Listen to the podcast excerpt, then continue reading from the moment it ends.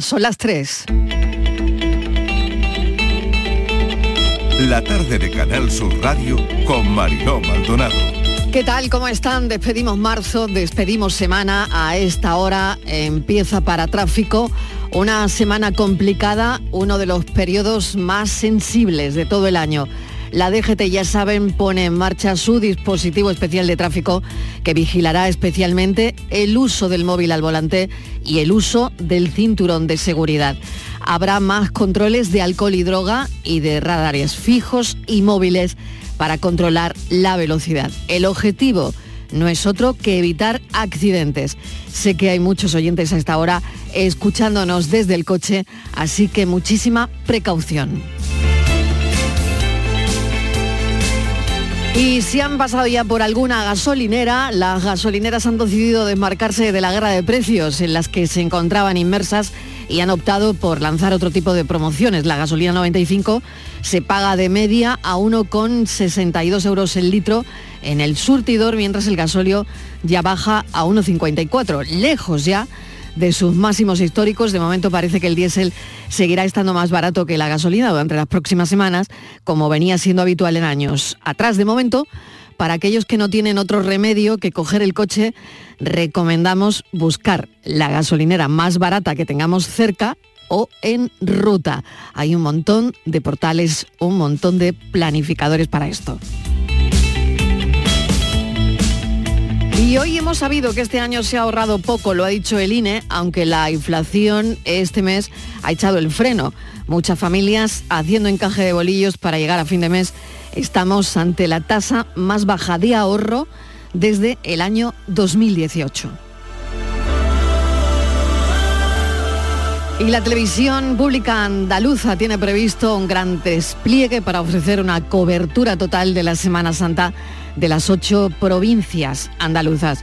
Se van a hacer retransmisiones en directo donde trasladarán al espectador imágenes desde nuevos enclanes, enclaves, planos subjetivos, vistas aéreas para proporcionar, proporcionar un enfoque magnífico que nunca se había ofrecido antes en una tele pública, en la tele, drones para enseñarles lo mejor y en la radio el momento, ya saben, la inmediatez, las mejores descripciones y un equipo que no va a parar en toda esta Semana Santa. La Semana Santa no se puede entender sin un micro de Canal Sur Radio, una cobertura amplia y moderna. Siete hermandades salen en procesión hoy en Sevilla, también en Cádiz y Huelva. Bienvenidos a la tarde.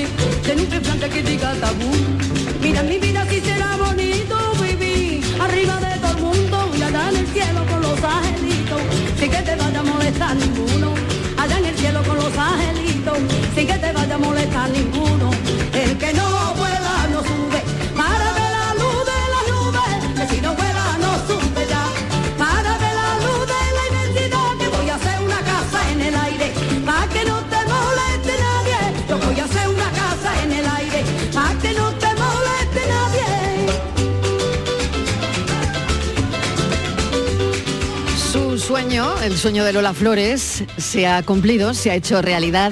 Ella tiene su casa museo. Si me queréis restaurarme, una campaña que se hizo para reformar la casa natal de Lola Flores, desde bata de cola hasta su traje de boda. El Museo de Lola Flores muestra gran parte del vestuario del artista y un montón de cosas interesantes que no te puedes perder en Jerez, ya sabes. Desde esta tarde se puede visitar. Ella tiene allí los dibujos, los dibujos que ella, los vestidos que ella misma dibujaba y que entregaba a los modistos para que le hicieran algún traje. Tiene la bata de cola de la película de Carlos Saura y más cosas que no te puedes perder. Desde hoy el Museo de Lola está abierto en Jerez desde esta tarde. Y aprovecho para felicitar a todas las Lolas. Lolita, Lola. Decirle que algunos han perdido. Para ir al cielo sé que no hay camino. Solo tú y yo no iremos en una nube. Para ir al cielo sé que no hay camino. Solo tú y yo no iremos en una nube. El que no vuela no sube. Para ver la luz de la nube. Si no vuela no sube ya. Para ver la luz de la identidad voy a hacer una casa en el aire. Para que no te moleste nadie. Yo voy a hacer una casa en el aire. Para que no te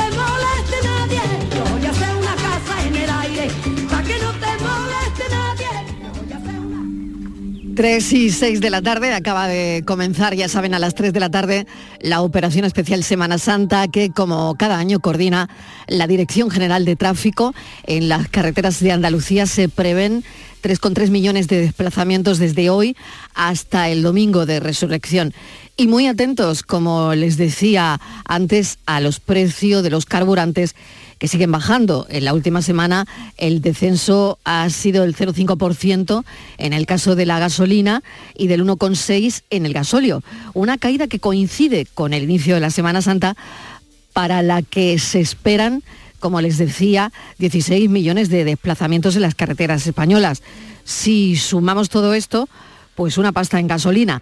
Vamos a hablar con Luis Calero, portavoz de la Federación de Asociaciones de Empresas de Estaciones de Servicio de Andalucía y presidente de la Asociación de Málaga. Señor Calero, bienvenido. Buenas tardes.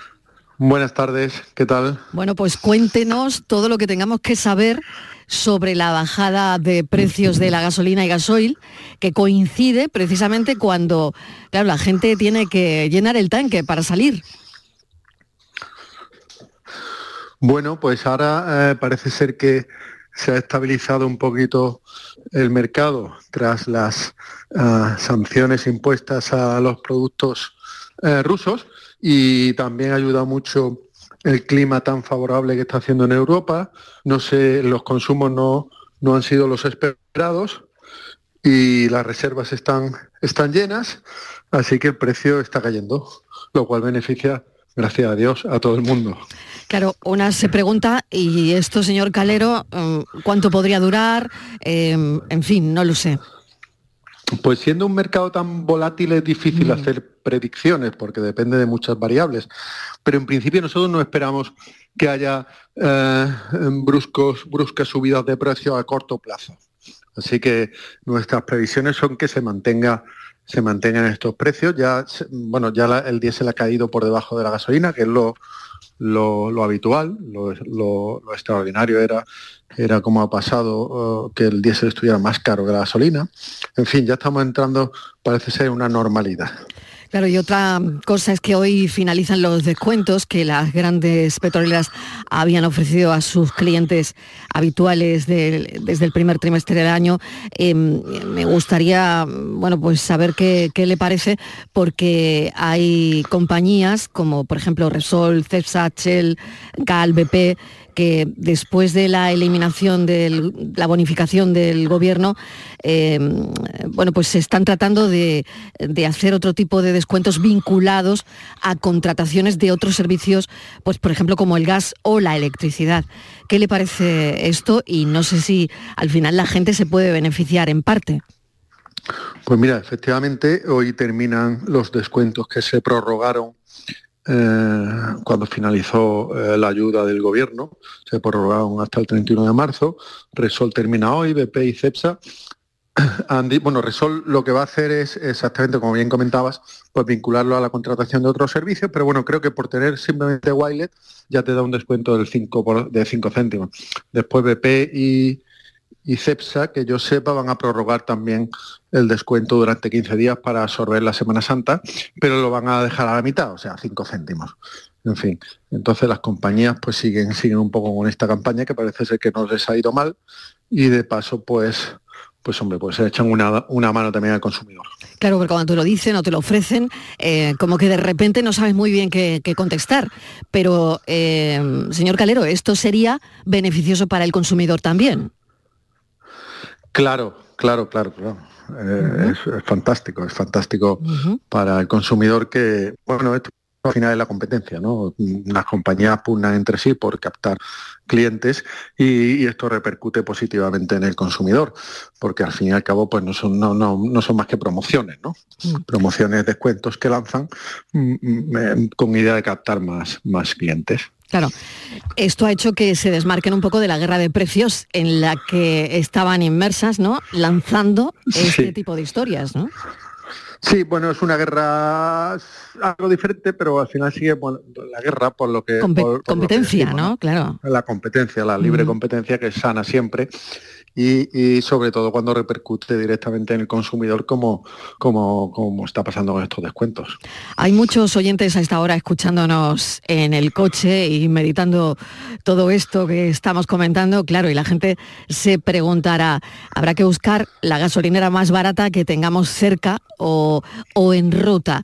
Em, hay un montón de portales en Internet que ofrecen este tipo de servicios, ¿no? Como una especie, bueno, pues como cuando vas a coger un vuelo, igual, ¿no? Sí, sí, sí, hay mucho, muchas páginas ya especializadas y apps que te puedes descargar. ¿Son fiables? ¿Son fiables?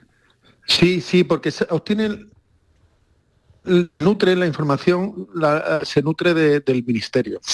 Entonces, el ministerio, las estaciones de servicio tienen obligación de comunicar al ministerio todos los cambios de precio que vayan haciendo. Entonces, eh, los, datos del ministerio son, ah, están totalmente actualizados y de ahí se nutren este, este tipo de páginas y de apps Así que están completamente, son absolutamente fiables y están al día. Y si algún consumidor eh, eh, ve que no, no se coordina el precio que le dice la app que, o, que se ha obtenido el ministerio con el precio real que marca el monolito, puede, puede denunciar a la estación de servicio por esa incoherencia de precios. Y tiene después el Ministerio tiene sus sanciones para las personas que no cumplen con su obligación de comunicar los precios, o sea que son muy fiables. Pues muy interesante, ¿no? Buscar la gasolinera más barata a través de mm, ese comparador de precios que tengamos en, internet, ¿no? Yo casi casi que habría que llevarlo en el móvil según el sitio donde, donde vayamos, ¿no? Pues no sé si tiene alguna otra recomendación, señor Calero, para la gente que esté ahora mismo en el coche y esté dándole una vuelta a todo esto. Bueno, pues nada, que gracias a Dios por el momento los precios se han contenido porque hemos llegado a tener la gasolina y el diésel por encima de los dos euros y que creemos y esperamos que se mantenga esto en el tiempo. Luis Calero, muchísimas gracias. Buena Semana Santa, portavoz de la Federación de Asociaciones de Empresas de Estaciones de Servicio de Andalucía y presidente de la Asociación de Málaga. Muchas gracias. Gracias a vosotros.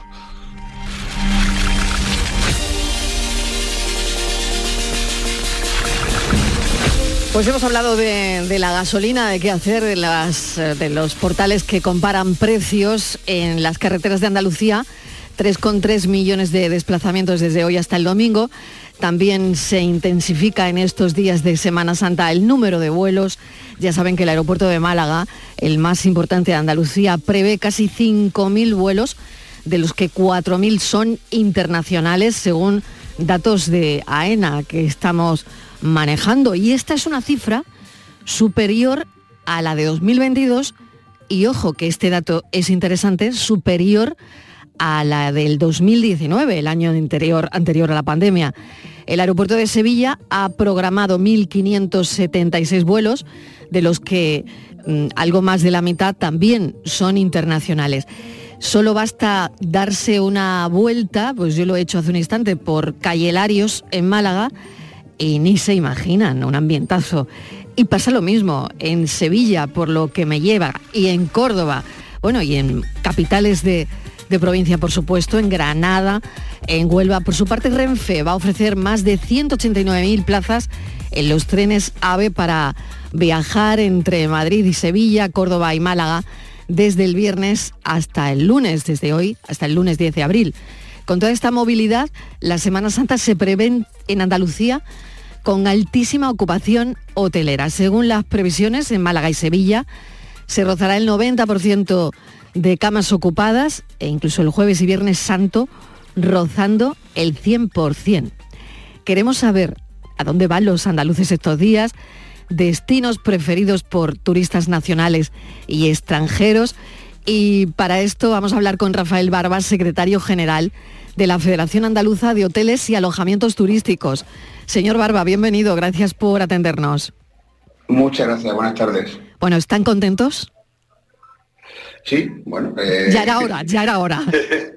Después de lo que hemos pasado. Sí. No, bien, bueno, lo que pasa es que siempre manejamos, en esta época manejamos sobre todo previsiones. Eh, sí. Esta época es probablemente la más volátil de todo el año, donde cualquier cualquier señor que diga que más que se pone el tiempo arrugado no, nos echa por traste, tira por, tierra el trabajo, ¿no? Pero sí es cierto que las previsiones... Cualquier meteorólogo eh, que, se equivoque, señor Barba, ¿no? Sí, o que lo va queriendo, que también los hay, ¿no? Bueno, bueno. no, bueno, siempre, siempre se ha incluido mucho, ahora no porque el acceso a la información es más fácil, yo recuerdo cuando lo hablaba antes con, un compañero, y cuando eh, salía tiempo bueno siempre era Valencia y cuando había temporales siempre era o la costa mediterránea de Andalucía o Huelva. Entonces, mm. por eso digo que, de eso también tenemos alguna experiencia. No, fuera, fuera, de risa, eh, creo que efectivamente las previsiones son buenas. Eh, previsiones que yo creo que además en circunstancias normales, estamos hablando en Andalucía casi un 81%, que es un buen dato, teniendo en cuenta que son distintos segmentos, son distintas provincias, tenemos interior, tenemos grandes ciudades, tenemos costas, pero que es un dato que nos hace estar satisfechos a, priori y bueno, veremos si al final de la semana estamos en esos cifras. Quizás yo creo que la tendencia puede ser incluso un poco superior con esa reserva de última hora a la que los clientes han acostumbrado después del COVID. Pero bueno, yo creo que efectivamente, como decimos, nos gusta cómo suena la música a día de hoy. Bueno, pues eso es muy importante porque eh, las previsiones que estamos manejando aquí en la redacción es que se podría rozar en Málaga y Sevilla el 90% de camas ocupadas y jueves y viernes santo llegar a ese 100%. Y el dato que me parece interesante es que se logran esos niveles eh, mayores que en el año 2019 y estamos hablando en un año anterior a la pandemia. Esto es importantísimo. Sí, en cuanto a demanda, por supuesto que sí. Estamos, eh, ya el año pasado rozamos prácticamente la equiparación, algunos puntos por debajo. En cuanto a demanda me refiero. Sin embargo, en oferta estamos todavía a seis puntos por debajo de la oferta disponible que teníamos en 2019. Es decir, eso significa que, los dos años que hemos tenido de COVID y tal, de restricciones, ha hecho algo del año. Si entramos ya en la cuenta de resultados, claro, el análisis mm. que nosotros hacemos no puede ser otro porque somos entidades que lo que queremos es, como empresas, es, ganar dinero. Vamos a ser francos, ¿no? Claro. Eh, el tema de la rentabilidad es otra, es otra cuestión que tenemos ahí, digamos, la parte más o menos agradable del asunto, porque el año pasado desarrollamos la actividad con incrementos muy importantes de los costes respecto a 2019, concretamente el coste energético un 300%, y el coste de alimentos y bebidas estamos en un veintitantos por ciento, 28, y este año, si es cierto que ha bajado la luz, en vez de un 300 tenemos un 150% con respecto a 2019 de incremento, y en alimentos y bebidas creo que la cuenta ya va por el 48 y pico por ciento. Por tanto, eso es un problema a la hora, básicamente, de analizar desde la perspectiva económica el desarrollo de la actividad turística. Podría ser peor. Claro, que digamos, claro, claro, claro, que digamos que el empresario, claro, claro, que el empresario hotelero eh, no ha terminado todavía de recuperar, de tapar agujeros, para entendernos del bocado que le ha dado la pandemia. Nosotros ya dijimos en plan plena pandemia cuando todas las eh, decíamos eh, la, famosa palabra la resiliencia, ¿no? Mm. Un sector muy resiliente. Sí, sí, claro lo es, porque hemos, hemos recuperado el tiempo récord. No esta crisis, hemos tenido crisis de todos los colores, de todos los colores desde hace muchísimos años, económicas, financieras, guerras, conflictos, inseguridad. Eh, todos hemos salido muy bien parados. En dos años hemos recuperado la demanda, pero evidentemente nosotros ya advertíamos en pandemia que hasta 2024 iba a ser complicado. Ahora nos encontramos en un escenario, 2022, con una guerra, con esos incrementos de costes y el 2023 nos encontramos con las hipotecas eh, disparadas, el poder adquisitivo eh, de no solamente de, España, en, Alemania están mucho peor que nosotros. Mm. en cuanto a esa inflación y esa, merma de la capacidad o de, mm, del rendimiento que puedan tener las, las personas eh, a disposición de a disposición de, de las vacaciones. Lo único bueno que sí parece que el indicativo es positivo hay dos desde mi punto de vista. Uno, que la, ciudadanía ya entiende las vacaciones como una obligación. Ya antes esto era más como una cosa más eh, voluntaria. La gente ya piensa que las vacaciones sí o sí. La pandemia nos ha enseñado que tenemos que eh, carpe ¿no? Tenemos que, disfrutar la vida y en ese sentido hemos sido reforzados. Pero bueno, eh, como decía, ¿no? En, términos, económicos creo que todavía nos queda algo de recorrido. Totalmente. Bueno, la gente está hoy en la calle, estamos viendo los aeropuertos llenos, hay mucho trasiego en las estaciones de, de tren, en fin. Em, le deseo lo mejor, Rafael Barba, y lo mejor para el sector porque será bueno para todos. Así que muchísimas gracias por habernos atendido. Hemos querido retratar un poquito el sector y, nada, y contarle a los oyentes. sí, adelante. La última cuestión eh, nos quedamos con Semana Santa, que evidentemente es el, sí, sí. hablamos de salida, ¿no? Pero la verdad es que estamos muy satisfechos de cómo ha evolucionado la reserva anticipada mm. de cara a la temporada alta. Estamos hablando de ocho puntos por encima ah, muy bien. del año pasado, por lo mm. cual, bueno, como decía, ¿no? Que venga gente, que se mueva la gente y que tengamos un rendimiento económico que será bueno para todos, para las empresas y por supuesto trabajadores y, el conjunto de la sociedad. Pues esa es la previsión y de verdad que me alegro mucho. Rafael Barba, secretario general de la Federación Andaluza de Hoteles y Alojamientos Turísticos. Muchísimas gracias, un saludo, buena semana. Gracias a ustedes. igualmente, buen fin de semana. Vamos a ver cómo están las agencias de viaje de Andalucía. Luis Arroyo es presidente de la Federación. Señor Arroyo, bienvenido, buenas tardes, ¿qué tal? Hola, muy buenas tardes. Gracias por acompañarnos. Bueno, hemos oído a Rafael Barba y ahora queremos oírle a usted, señor Arroyo. ¿Cómo está el asunto en las agencias de viaje?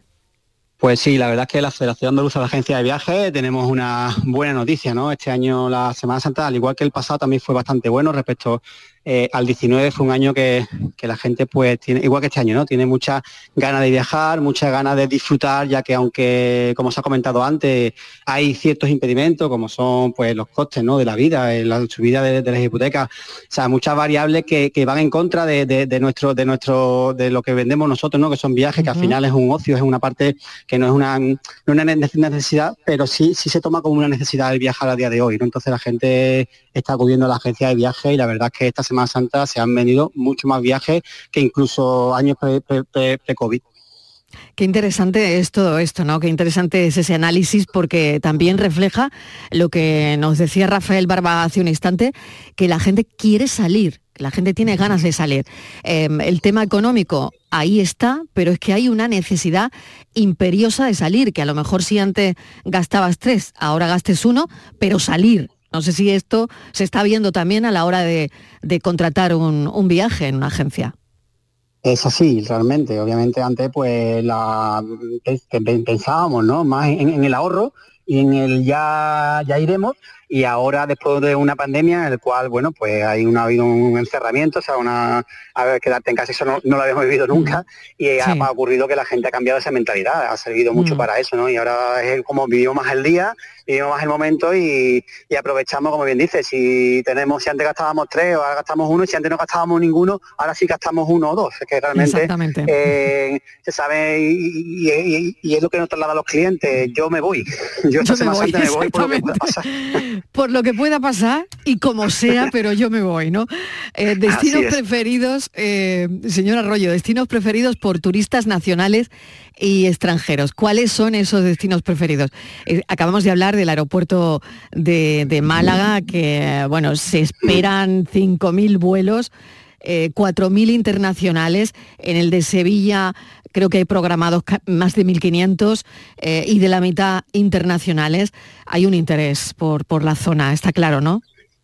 Sí, Andalucía es un destino turístico de primer nivel, como todos sabemos, el número de turistas que recibimos anualmente cada vez se incrementa más y obviamente en esta fecha por el clima, ¿no? que nos lleva a tener, ya llevamos varios años con una Semana Santa potente de sol y eso hace pues el destino sol y playa pues que llame muchísimo al destino tanto nacional como, como europeo, por supuesto, que elige ya Andalucía como, como destino en esta fecha, en este, en este periodo vacacional. Mm. Y por supuesto Andalucía no solamente ofrece sol y playa, el interior es increíble, tenemos muchísimo paraje natural. Mm.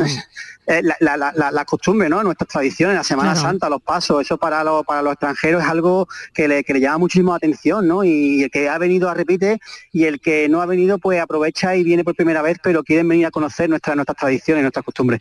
Claro, porque se lo han contado, ¿no? El que viene por primera vez porque le han dicho, eh, vete para Andalucía, que no te lo puedes perder, ¿no? Está Andalucía tiene una ventaja que el efecto llamada es importante y al final que viene aquí donde descubre mm. totalmente. Mm. ¿Y los andaluces dónde vamos?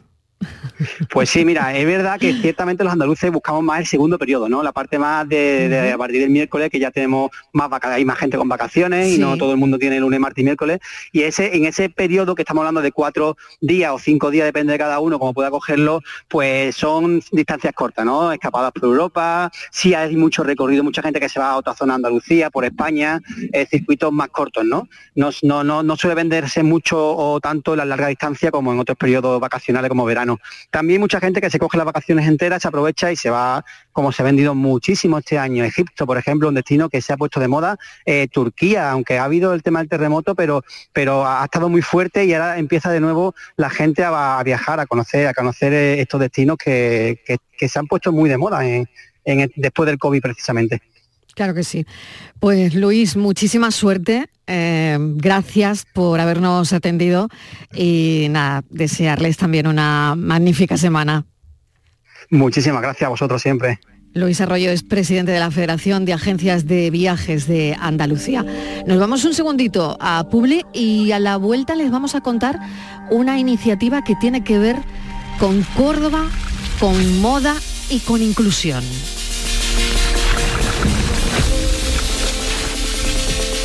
La tarde de Canal Sur Radio con Mariló Maldonado. También en nuestra app y en canalsur.es. Sofía tiene 22 años. Siempre le han gustado las matemáticas y todo lo relacionado con el espacio. Desde pequeña tenía clara su vocación. Sabía que quería hacer una ingeniería. Ahora estudia en una universidad pública gracias a una beca. Cuando termine piensa ampliar su formación con un doctorado que le permita completar su currículum y dedicarse a uno de los campos con más futuro, la aeronáutica. No es magia, son tus impuestos. Agencia Tributaria, Ministerio de Hacienda y Función Pública, Gobierno de España. Tendremos el coche en un par de días. Genial, Antonio. Bueno, ya sabes que confío en ti, vamos, como si fueras mi propio hijo. Bueno, ¿y en Rubén? Ese se llama Rubén, ¿no? Sí, Rubén. Pues los dos, es como si fuerais mis hijos. Madre no hay más que una. Claro que por 17 millones a lo mejor te sale alguna más. Ya está a la venta el cupón del Extra Día de la Madre de la 11. El 7 de mayo, 17 millones de euros. Extra Día de la Madre de la 11. Ahora cualquiera quiere ser madre. A todos los que jugáis a la 11, bien jugado. Juega responsablemente y solo si eres mayor de edad. Los productos andaluces de calidad diferenciada están reconocidos en Europa y en todo el mundo. Aceites de oliva virgen extra, vinos, frutas, hortalizas, jamones. Un placer excepcional que puedes vivir cada día. Busca los sellos de denominación de origen y disfrútalos. Genuinos, excepcionales, nuestros. Campaña financiada con Fondo Europeo de Desarrollo Regional. Andalucía se mueve con Europa. Unión Europea. Junta de Andalucía. La actualidad y las novedades en salud. Las noticias sobre investigación médica, prevención, terapias y un consultorio para responder a tus dudas. Envíanos tus consultas en una nota de voz al 616-135-135. 616-135-135. Por tu salud con Enrique Jesús Moreno. De lunes a viernes desde las 6 de la tarde. Más Andalucía. Más Canal Sur Radio.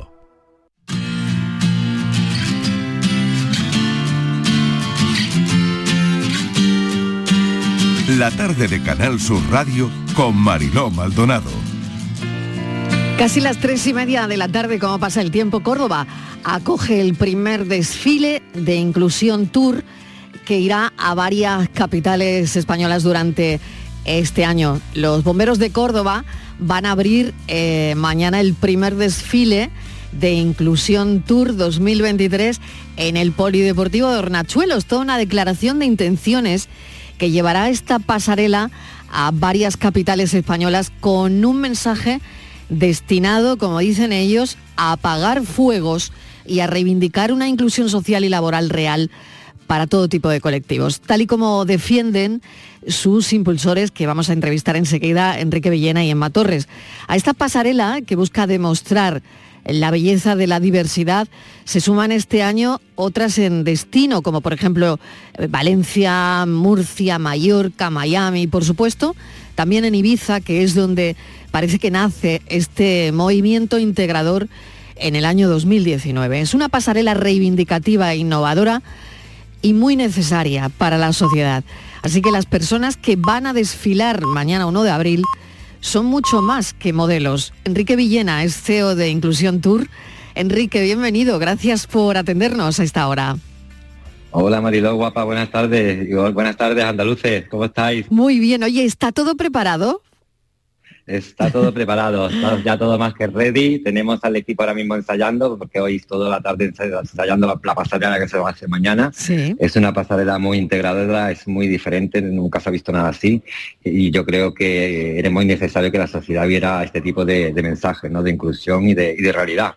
Claro, apagar fuegos, dices, ¿no? A apagar fuegos, a reivindicar una inclusión social y laboral real. Exacto, este, en esta edición de Córdoba salimos, abrimos con los bomberos, porque qué mejor mensaje, ¿no? Que venimos a apagar fuegos, a romper tabúes. Nosotros siempre decimos que las etiquetas deberían ser solamente para la ropa, ¿no? La moda ha hecho mucho daño a la sociedad, creemos mi socia y yo, y ya es hora de que la moda le devuelva a la sociedad la, realidad de la calle. Y la realidad de la calle somos personas diferentes, e iguales y diversos y, maravillosos. Enrique, qué bonito esto que dices. Qué bonito, de verdad. ¿eh? Sí, yo creo que es muy necesario, ¿no? Porque ya estamos cansados de ver a la típica modelo, cuerpo perfecto, o el típico chico con cuerpo perfecto. Y la calle no es esa, la calle son chicas curvy, son chicas trans, son hombres más altos, más bajos, son chicos que tienen, eh, eh, nosotros que no decimos discapacidad, ¿no? porque no pensamos que exista la discapacidad, nuestro lema es que existe un océano inmenso de posibilidades por descubrir en cada persona.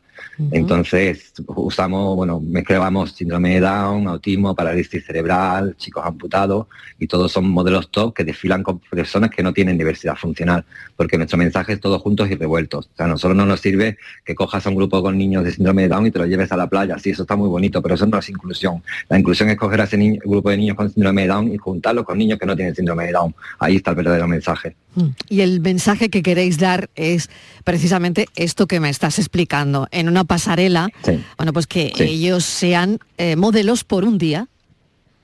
Sí, porque nuestro mensaje el primer año fue decir, bueno, ¿de dónde podemos hacer algo realmente inclusivo? ¿Dónde es lo más inclusivo que hay? Lo más exclusivo. Son las pasarelas. Es muy difícil que la inclusión llegue a las pasarelas de moda. Si podemos incluir la inclusión en la moda, la inclusión puede llegar a cualquier sitio. Pues todo esto, fíjate qué interesante, porque ha habido eh, un montón de personas que se han interesado. De hecho, em, a Andalucía se suman destinos como Miami, Mallorca, Valencia, Ibiza. En Ibiza es donde nace este movimiento. Sí, en Ibiza se gestó en 2019, comenzó como una tú, Tú eres andaluz, Enrique, quiero decir que, que todo esto ha sido una manera de traerlo también, traerlo a casa, ¿no? Soy más, boquerón que lo que vamos, más malagueño que los boquerones más Por eso, por eso te lo decía. Mucho de menos, claro. Echo mucho de menos mi tierra, por eso cuando te escucho el acento me vuelvo loco, porque está muy bien, es un paraíso, pero cuando me sirven unos calamares andaluz allí se me cambia la cara. Claro, normal.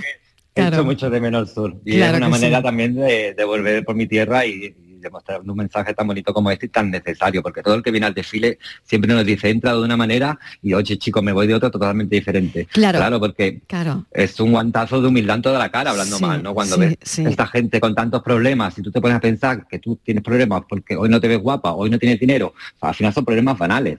¿No? Entonces crecemos todos, crecen ellos y crecemos nosotros como personas con estos mensajes. Qué interesante. ¿Cuál es la reacción de la gente? Me interesa eso mucho que me estabas comentando. Pues Cuando la gente eh, entra, sale de otra manera.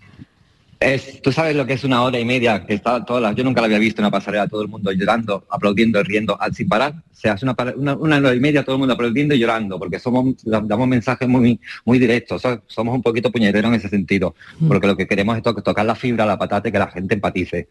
Entonces no vendimos no venimos a dar pena no vas a ver una pasarela donde vas a ver un niño andando mal no somos de los profesionales que vienen a demostrar que igual que ellos pueden tú puedes todos podemos entonces, este son mensajes muy fuertes para la gente y hace una cura de humildad tremenda. Oye, los ensayos, que estáis ya preparándolo todo, que mañana es el arranque en Hornachuelos, en el Polideportivo de Hornachuelos, que desde aquí, bueno, pues yo creo que no se puede tener mejor plan para mañana que ese eh, desfile. ¿A qué hora?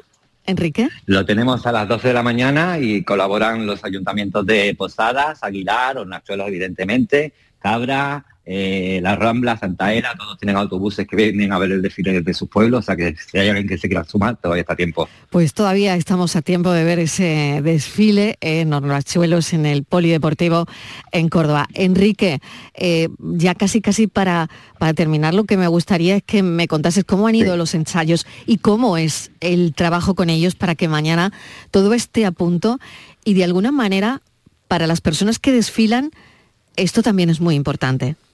No solo para el mensaje que van a trasladar, que me parece increíble, sino también el, eh, para las personas que, que desfilan. Piensa que ellos son personas que no, están acostumbradas a que las mire la sociedad, no las miran, no, sé, no nos fijamos en ellos. Y mañana son el centro de atención. Hay 700 personas mirando cada, modelo. Entonces, para ellos subirle el ego como persona les viene súper bien. De hecho, están tan crecidos que hemos creado monstruos, como digo yo. Ya son monstruos, son top models. No hay quien pueda ya con ellos. Ahora los míos que vienen de visa les enseñan a los chicos de Córdoba, de las asociaciones de Córdoba, porque desfilan juntos, vienen como apoyo, y ellos mismos le dicen a los otros, tienes que subir la barbilla, tienes que ponerte así, la barriga para adentro. Digo, míralo, sé que son top, ya son modelos profesionales. Y la verdad que trabajar con ellos es maravilloso. es un backstage que tú vas a un backstage de una pasarela normal y están todas las modelos mirándose mal, a ver si te puedo rajar el vestido, a ver si te puedo poner la zancadilla. Aquí es todo paz, amor, cariño, ternura, o sea, es increíble, el mensaje es muy brutal, Marilo. Es increíble lo del backstage, me lo tendrás que contar un día, porque aquí está todo el mundo, a ver si le pongo Un día te, vienes con nosotros y lo, vives en directo. Desde luego que sí. Enrique Villena, te agradezco enormemente la iniciativa, porque me parece un pedazo de iniciativa increíble. Así que gracias. gracias. Mañana ellos van a ser el centro de atención, las miradas van a ser para ellos y es muy necesario todo esto para la inclusión. Gracias, gracias, gracias. Gracias a vosotros, que os queremos mucho. Os quiero, Enrique Villena, CEO de Inclusión Tour. Gracias. Un besazo, guapa. Chao. Vamos con la foto del día. La foto del día pertenece a la agencia France Press. En la imagen podemos ver siluetas de personas a contraluz de diferentes edades bañándose entre las olas del mar Báltico. Una imagen verdaderamente refrescante y estimulante. Recientemente ha salido una publicación comentando el denominado retiro de salud llamado CUR, derecho a vacaciones de tres semanas, que se realiza en Alemania. El seguro médico del país proporciona tratamientos antiestrés a orillas del mar Báltico.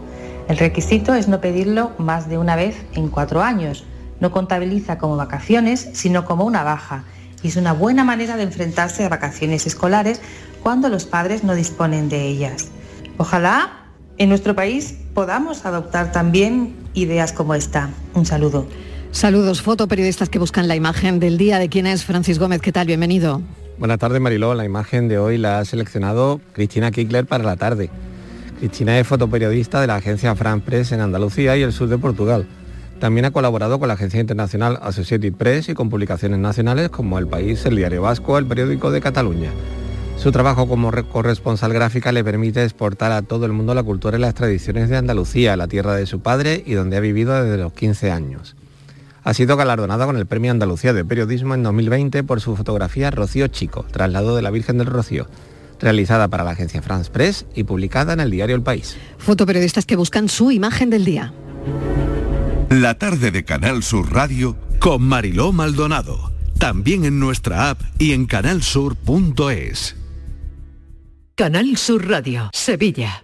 Los Guerrilleros, tapicería y colchonería en Utrera, a precios de fábrica. Cheslong de 3 metros con asientos extraíbles, cabezales reclinables, canapé, dos puffs, cojines decorativos de regalo y telas antimanchas a elegir. Antes 899 euros y ahora solo 499 euros. Sí, sí, has escuchado bien, 499 euros. Y por un euro más televisor LED de 32 pulgadas de regalo. Estamos en Utrera, carretera Carmona número 15 en Utrera, Sevilla. Entregas en 48 horas. En Cooperativa Horticultores El Torcal apostamos por una agricultura sostenible basada en la rotación de cultivos y el uso racional de las prácticas agrarias. Trabajamos con un grupo de agricultores que cultivan y cuidan sus tierras en óptimas condiciones para el cultivo de la patata, entre otros. Contribuimos al desarrollo agrario y social de la Vega Antequerana. Horticultores El Torcal, siempre trabajando juntos. HLA Santa Isabel pone a tu disposición la unidad de traumatología y ortopedia especializada en pediatría, columna, hombros y codo, muñeca y mano, cadera, rodilla, tobillo y pie. Con guardias localizadas las 24 horas y los últimos tratamientos en prótesis. Consúltanos en el 954-570004 o en Luis Montoto 100. HLA Santa Isabel, contigo cuando más nos necesitas. Porque viajar es soñar, yo quiero soñar contigo. Cierra los ojos, déjate llevar. Solo imagina una ciudad, una montaña, sobre ella un castillo y en su interior, como si de un cuento se tratara, una gruta con mil y una maravillas. Porque viajar es soñar. Aracena, la ciudad de la Gruta de las Maravillas. Cinco océanos, lo mejor en congelados llega a Sevilla. Precio, calidad, variedad y servicio. Hasta el 9 de abril, lomo de bacalao extra a 10,70 el kilo. Pescados, mariscos, carnes, verduras, trato personalizado para escoger los congelados que usted necesita. Cinco océanos. Estamos en Triana, Cerro del Águila, Pino Montano, Montequinto y Dos Hermanas. La noche más hermosa y Pilar Muriel te dan respuestas a tus preguntas. Qué bien, se acerca el fin de semana y con muchísimas ganas de encontrarme contigo. Ya sabes, viernes y sábados, a partir de las 11 de la noche hasta las 3 de la madrugada, un encuentro en el que la ciencia, la historia, el misterio y el crecimiento personal eh, va a ser el leitmotiv de nuestros encuentros. Te espero, no me faltes. La noche más hermosa, con Pilar Muriel. Más Andalucía, más Canal Sur Radio. La tarde de Canal Sur Radio con Mariló Maldonado.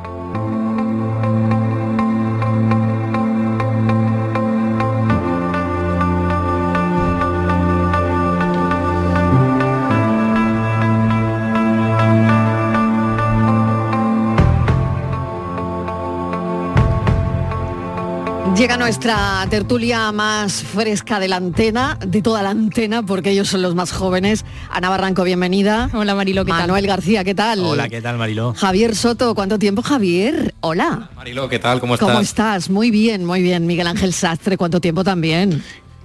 ¿Qué tal Mariló? ¿Qué de tiempo? Muy bien. Bueno, pues encantada de teneros aquí a los cuatro. Oye, vamos a empezar con lo de la gestación subrogada. Es verdad que lo hemos hablado por activa y por pasiva. No le voy a dedicar mucho tiempo, mm, dicho sea de paso, porque yo creo que mm, ya es que lo hemos dicho todo. Pero lo que no sé es la opinión de la gente joven. No sé cómo lo veis vosotros. ¿Quién se atreve? Venga, Ana, bueno, empieza, vamos a empieza tú. Yo llevo ¿Cómo toda has la, visto todo el tema? Yo llevo ¿Cómo toda la semana comentando parar, en los vientres de alquiler por todas partes. O sea, en, Claro. en todos lados se estaba comentando Ana Obregón, no sé cuánto, y en las redes sociales evidentemente estaba minado, ¿no? Entonces, bueno, yo creo que tampoco es, es bueno, o sea, bueno, yo creo que todo el mundo ha considerado la pena que tiene esta mujer, ¿no? En concreto, de, De haber perdido a de su haber hijo. perdido a su hijo. Eso yo creo que lo tiene todo el mundo en mente. Pero sí que es cierto que mm, creo que se puede criticar, pero no como la han machacado. Me da la sensación de que la han machacado muchísimo en redes sociales. Y partiendo de la base de que yo considero que los vientres de alquiler, como de la forma en la que ella lo ha hecho, no me parece nada ético y al final considero que mm, se está vendiendo, o sea, se está considerando un bebé como un producto y como una posible tirita para la tristeza de esta mujer. Entonces, que me parece que no es la mejor solución. Pero partiendo de ahí creo que se la ha machacado muchísimo y que se han hecho unas publicaciones muy exageradas y que al final, pues bueno, es un personaje público y claro, y también que yo quería poner un poquito el foco, que a ver qué opinan mis compañeros, en que también se estaba diciendo mucho en los medios que al final es una mujer, porque ha habido también otros hombres que han salido que también son famosos y que también han, por vientre de alquiler, han, han- han tenido hijos y entonces pues no se les ha hecho esta, mm, esta crítica tan excesiva y tan determinante. O sea, que la gente se ha pasado a Navarranco en redes, Yo ¿no? creo que se han pasado un poco. bueno. Partiendo de que a mí no me parece ético. Pero, partiendo de ahí. pero esa es tu, tu impresión y tu sensación, Sí, ¿no? totalmente. Miguel Ángel, ¿cómo lo ves tú? A ver.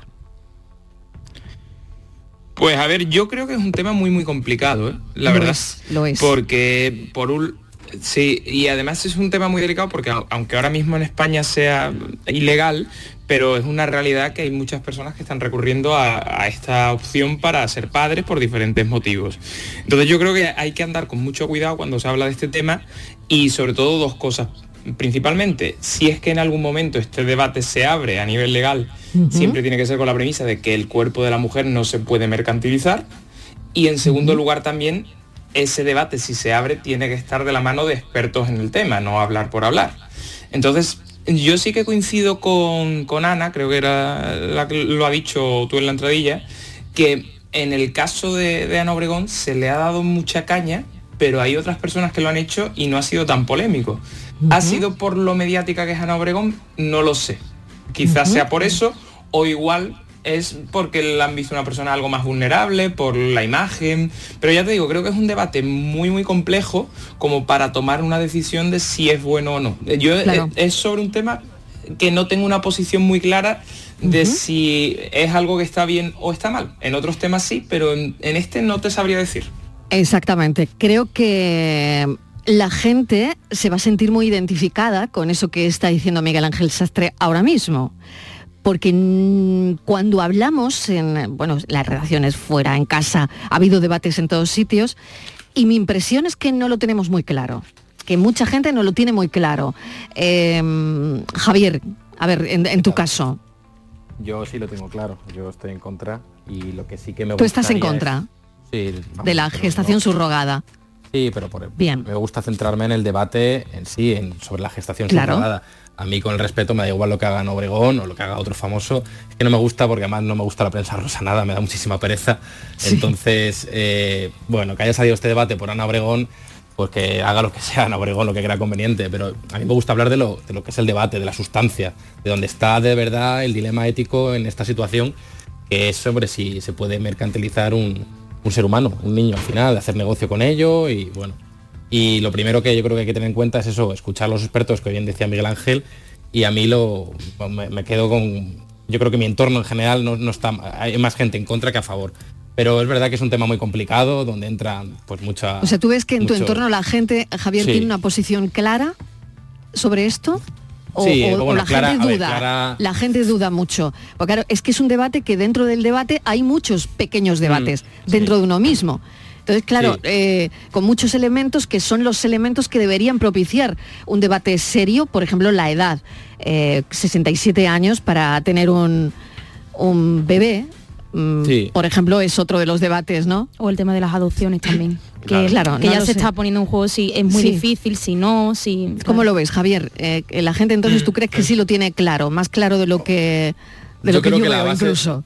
Sí, yo creo que la base de, este dilema, sí, al menos en mi entorno, ¿eh? yo, yo hablo de mi experiencia, sí que lo tiene más claro, Y, se posicionan, yo creo, por lo que veo más en, contra en principio. Pero el problema es que yo creo que se banaliza mucho todo esto cuando lo mezclamos con la vida personal de la protagonista en este caso o del protagonista de antes y tal. Entonces a mí lo que me gusta es centrarme en el dilema ético, moral, filosófico que hay detrás de esa decisión que es muy, muy, muy complicada. Claro que sí. Y sobre todo también cuando Claro, el debate, Javier, hay que tener en cuenta que ha partido de la portada de Hola. Eh, yo creo que, eso no nos podemos olvidar. es cierto. Que, vale, es un debate que ha, llegado, ha llegado a la política también, ha llegado al Congreso, eh, están los mm, comités de bioética hablando de esto, pero ha sido porque ha salido una portada de mm. Lola con una persona conocida. Que, tampoco entiendo muy bien la portada, porque la portada es Ana Obregón en una silla de ruedas con, un bebé. Claro. Claro, lo de la silla de rueda es porque hay un protocolo en Estados Unidos cuando eh, tú llegas a ese punto de la gestación subrogada, que la madre mm, no biológica tiene que salir con el bebé en silla de ruedas. Eso el hospital lo, lo protocoliza de esa manera, ¿no? Claro, Entonces de ahí la foto. Bueno, eh, yo vengo a decir más o menos lo que dicen mis compañeros. Yo, la gente, por lo que leo en redes sociales, la mayoría está en contra de, todo el panorama que se ha formado a raíz de esto. Em, y más, yo donde veo el punto más, más clave, eh, donde está más el debate es en el tema de la adopción. Pero claro, mm. a lo mejor no le van a dar un, bebé adoptado a una persona de 67, 68 años. Está claro que no. Claro, porque la diferencia de edad no puede ser de más de 45, Exactamente, eso es. Eso he leído, sí. Sí, sí, es así. Claro. Y luego también, bueno, ¿a qué lleva a, la madre biológica a, este, al, vender a su, a su bebé? ¿Sabe? ¿En, qué factores lleva a esa mujer a, vender a su bebé? Es un tema muy complejo y que soy un completo ignorante. Entonces, eh, opinar me parece hasta, hasta una falta de respeto porque claro, es Claro, tan por eso lo decía, ¿no? Es tan complejo, la gente lo tiene claro, la gente opina, pero opina, mm, mm, mm, no sé, mm, eh, deja las sí opiniones que, si me muy abiertas. ¿no? Javier, adelante. O Miguel Ángel, no sé quién pedía. Sí, era yo, era yo, Venga. Miguel Ángel. Que te decía mm, con respecto a que el debate se ha trasladado al ámbito político, lo que sí que creo que las personas que legislan tienen que tener un poquito la cabeza fría como para no meterse a legislar ahora en caliente Claro. después de que ahora el tema Claro. haya salido en los medios y demás. O sea que es, es bueno que se reflexione sobre él, pero que ahora ponerse aceleradamente a sacar una legislación en el tema simplemente por el hecho de que haya salido en la prensa, eso es lo que creo que no se debe hacer, todo lo contrario. Entonces hay Mm. que, estas cosas hay que meditarlas en frío y no hacerlas en caliente. Bueno, a ver, yo difiero ahí un poquito, pero en el sentido de que sí que creo que una ley se tiene que, que hacer a fuego lento, no por así decirlo, porque ya hemos visto en otras cuestiones que siempre quedan resquicios, siempre quedan cosillas que pulir, ¿no? Entonces ahí estoy de acuerdo con Miguel Ángel, pero sí que creo que si es una cuestión que por la prensa rosa ha salido y se está hablando tantísimo, quizás es porque ese debate ya estaba. Entonces, Interesa, ¿no? Es una cuestión que a lo mejor lo hay que abordar. Lo que nos toca la fibra interesa mucho, ¿no? Ha sido en redes, Puede ser. llevamos una semana ya hablando de esto prácticamente, o quizás, ¿no? o lo que comentábamos Mm. aquí, o quizás ya no los vientres de alquiler, sino ya el hecho de decir, se puede adoptar, no, mm, o sea, plantear ya otros debates de decir mm, qué está pasando en este sentido, o sea, de la gente que quiere ser padre o madre y no puede, qué vías tiene para poder hacerlo, ¿no? Yo creo que también eso es interesante, a mí me parece. Sí, y también eh, lo que ha mencionado antes Ana, eh, el tema de Ana Obregón. Me viene a la mente el, te- el- el- el caso de Miguel Bosé. Por ejemplo. Por ejemplo, que no Claro. se le dio tanto bombo. O yo no lo recuerdo. Nos enteramos Javier después, Cámara, ¿no? A los, a los años, ¿no? Javier Cámara decís que también. Sí. Me estoy enterando ahora. Me parece que sí, que lo han comentado No por eso, sé. por porque ya es si entra en juego el tema de que sea una mujer, que sea muy mediática, cuáles son los factores que han propiciado que se haya hecho tanta bola de esto. Claro. Bueno, vamos a cambiar de asunto porque estamos en este bucle y llevamos un montón de tiempo. Las infecciones de transmisión sexual era lo siguiente que quería abordar con esta, en esta tertulia de jóvenes. No paran de crecer. Eh, es verdad que ha caído la circulación del VIH, pero ahí está la sífilis, la gonorrea, eh, donde llevan 10 años subiendo sin que eh, las autoridades sanitarias sepan cómo atajarlas.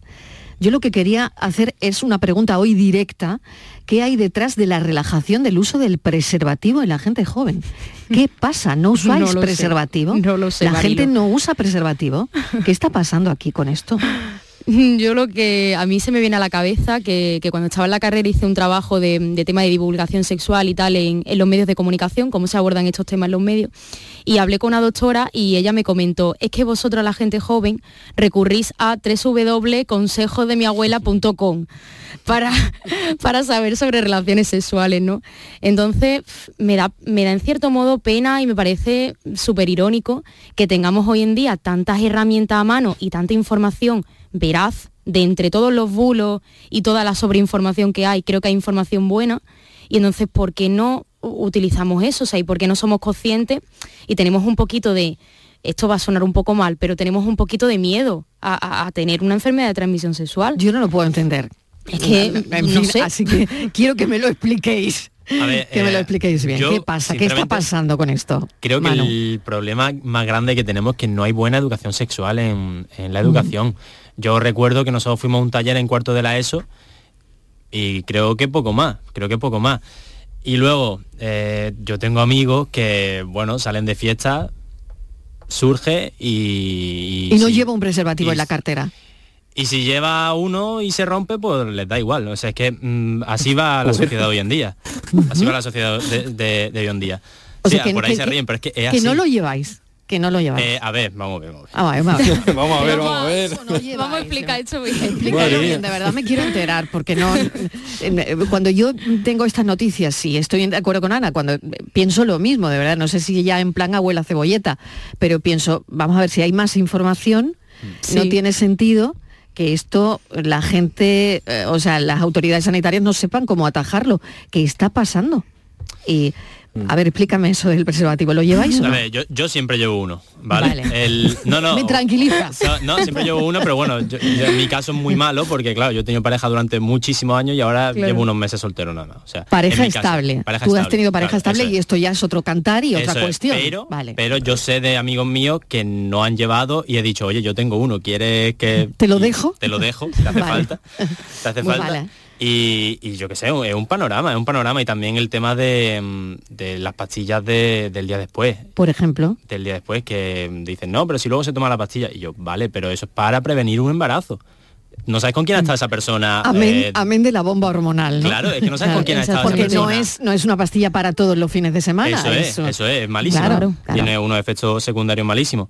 Pero eh, es lo que digo, que al final mm, no sabes con quién ha estado esa persona. Esa- La has conocido esa noche, ha surgido, vale, pero con quién ha estado esa persona antes. Ya. Em, Javier, te toca. A ver. Pues sí, sí, a mí me gustaría conocer más detalles de los amigos de Manu que andan por ahí, pues que se les rompe un preservativo y se van tranquilamente a casa. Yo creo que es algo muy común, ¿eh? Por, por lo que yo veo. Vale, Yo, en, mi, en mi entorno venga. seguro que no, ¿eh? Yo en mi Javier, entorno, no. en general, la gente en No. este aspecto es, es bastante responsable, ¿eh? En general, oye, luego o sea, un- algún Hay día todo, uno, sí. pues... Hay pero de en todo, general, pero ahí, Javier, es que ahí están las cifras. Que ya, ya, entonces, ¿Sabes? viendo las El- problema son las cifras. No, yo es lo que vengo a decir, yo en mi grupo de amigos hay de todo, pero hay. A ver, Claro, hay. claro, a ver, hay claro, claro, claro, está- que existe ese fenómeno de gente que se plantea Claro, no claro. ponérselo. Sí, Entonces, sí, no quiero decir que todos mis amigos, ¿no? Pero hay alguno que... Que sí, que sí. que da bueno, igual. ¿eh? Javier, en tu entorno no. Mm, En mi entorno no, No pero que tú sepas, no que, yo, tú sepas. que yo sepa, no, bueno, no creo que, me- que no- que nos mintamos en estas cosas. Claro, entre nosotros, seguro que pero, no. Eh, analizando las cifras y viendo las que también me han sorprendido, sí, Sí. que veo que hay una bajada, como tú decías, Mariló, la entradilla de- del VIH muy importante, VIH, que se compensa con la subida de otro tipo de enfermedades sexuales. Por ahí se puede, yo creo que investigar más, se para sacar más conclusiones. Y luego, por otro lado, siempre se incide en la educación sexual a nivel colegio y educación pública y educación privada, eso a nivel general, que está fenomenal, pero creo que también hay un- una carencia aquí importante de educación en casa, que es la, la educación para mí la más importante, la que recibes en casa, y que creo que hay un margen de mejora importante en el tema de educación sexual, de, de padres que podrían hacer más por concienciar más a los hijos en casa. Eh, yo creo que también la- el Estado y las administraciones podrían ah, hacer más hincapié por ahí. Mm. Igualmente me siguen alarmando muchísimo las cifras porque Las cifras, son mm. a priori inexplicables, dices lo que hablamos- hemos hablado, también, más medios sí, que sí. nunca. Exacto. También, también analizando un poco la diferencia con otras generaciones, las redes sociales, internet, el tema del porno que hemos hablado aquí en este, en este programa alguna vez, puede hacer, puede hacer también, estoy seguro que Mucho tiene daño que en esto. Sí. Estoy convencida, estoy convencida, ¿no? Porque es verdad que la pregunta, ¿no? Te encuentras las cifras y tal, y la pregunta es qué hay detrás de la relajación, Hmm. porque ahí es donde eh, tendría la gente que trabajar, ¿no? Educadores, tal, tal, detrás de esa relajación de uso del preservativo que hay para indagarlo bien y trabajar. Miguel Ángel, no sé cómo lo ves tú, me quedan cuatro minutos. Pues muy rápidamente. Yo la verdad que difiero en el sentido de que creo que no es por una falta de educación, porque todo el mundo sabe en este ámbito cuáles son las medidas que hay que tomar y cuáles no. Lo que pasa que creo que como en otras cuestiones de la vida, al final esto es una cuestión más de conciencia que de saber. Es de tomártelo en serio o de no tomártelo en serio. Pero igual que esto, gente que conocemos también que coge a lo mejor el coche con dos copas de más y eso también todos sabemos que es peligroso, que te puede llevar a, a provocar un accidente y demás. Entonces creo que en nuestra generación, en generaciones pasadas también, pero ahora hay muchos más estudios, hay quizás en ciertos ámbitos cierta desconciencia sobre temas que pueden afectarte y que te pueden llevar a jugarte una mala pasada. Y en el ámbito de la educación sexual o del caso de las enfermedades de transmisión sexual es lo mismo. Sabes perfectamente lo que tienes que hacer, pero no lo haces o bien porque simplemente no lo ves como un peligro o también porque aun viéndolo como un peligro prefieres arriesgarte y pasar un buen rato que hacerlo hacerlo como lo debes de hacer. Y derivado de eso también lo comentabais pues el tema de los embarazos no deseados. Muchas veces los embarazos no deseados no son por un accidente son porque conscientemente te has arriesgado a que eso pueda pasar porque yo creo que también es una cuestión de enseñar como decía Javier desde casa no ámbitos concretos sino que en la vida toda acción puede llegar a tener unas consecuencias y que esas consecuencias muchas veces no son las deseadas. Y creo que va más por ahí que por el conocimiento en sí, que ya lo sabemos de lo que hay que hacer. Es concienciar de que todo lo que hacemos suele tener una repercusión y una huella en la vida que nos puede jugar una mala pasada. Un minuto, mano. Pe- Pero, al final el- es verdad que tenemos conciencia, ¿vale? Pero hay veces que a lo mejor te ha pillado un momento de calentón y ahí no estás pensando con la cabeza. ¿Sabes lo que digo? O sea, al final no estás pensando con la cabeza. ¿Sabes lo que te digo? Entonces, es verdad que la conciencia está muy bien, todos tenemos la conciencia de creer que, ten- que sabemos lo que tenemos que hacer, pero es verdad que en muchos momentos dices tú, ¡buah! Pero si me pilla el momento ahora que no estoy pensando con la cabeza, ¿qué pasa ahí? ¿Sabes? Mm. No me da tiempo de contaros una historia, os lo cuento después. En los años 80, eh, la gente joven eh, tenía mucho miedo al VIH y hubo una campaña, póntelo, pónselo. Ah, es cierto, ¿Os suena? ¿Os suena? Sí, vosotros para el trabajo este lo Ah, a la te suena conocí. por el trabajo que exactamente, hiciste, claro. exactamente. Eh, ha habido muchas campañas de uso de condón, pero yo no recuerdo ninguna como esta, o a lo mejor es que ya no... Tiene el eslogan Póntelo, en- pónselo. engancha, ¿eh? Bueno, no Sí, lo sé. Bueno, lo dejo aquí. Ana Barranco, gracias. Gracias, Mariló. Manu, gracias. Gracias y Muchísimas felicidades. gracias. Gracias, gracias. Miguel Ángel Sastre, gracias. Un beso. Javier Soto. también. Gracias, muchísimas gracias. A disfrutar de la Semana Santa.